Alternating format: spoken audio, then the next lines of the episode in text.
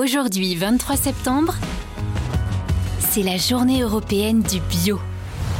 Nous rencontrons toute la journée sur RZN Radio des experts, des spécialistes, des producteurs qui connaissent bien le bio, qui nous permettent de mieux comprendre comment fonctionne cette, euh, cette orientation de l'agriculture et de l'alimentation pour que nous puissions bien nous nourrir.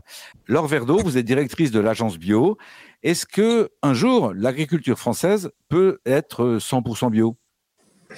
Alors ça, on est actuellement à 10%, rappelons-le. L'Union européenne a fixé un objectif de 25% en 2030.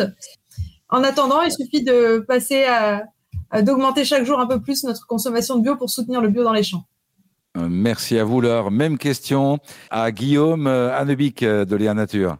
Bonjour. Euh, donc nous, on a là-dessus une vision assez pragmatique. On pense qu'il y a encore un, gros potentiel parce que finalement, euh, l'agriculture biologique, c'est un cahier des charges qui garantit qu'on n'utilise pas de produits chimiques euh, dans, l'amont agricole et donc ça fait il y a des bienfaits pour l'ensemble de la société puisqu'on pollue pas les nappes phréatiques donc il n'y a pas de coût de retraitement derrière donc en fait c'est juste une agriculture plus naturelle qui doit être certifiée pour amener de la confiance mais au fait c'est euh, c'est plein de bon sens et donc, on pense que c'est évidemment une agriculture d'avenir qu'il faut euh, soutenir parce qu'aujourd'hui, euh, d'un point de vue consommation, dans la période que l'on traverse, les, les, bénéfices liés à l'agriculture biologique sont peut-être un peu plus flous. Donc, on a un vrai enjeu de communication. Il y a une campagne qui a été menée cette année, mais il faut des moyens pour la rendre visible. Et donc, pour que l'agriculture se développe, il faut soutenir la demande, il faut soutenir la Merci à tous les deux.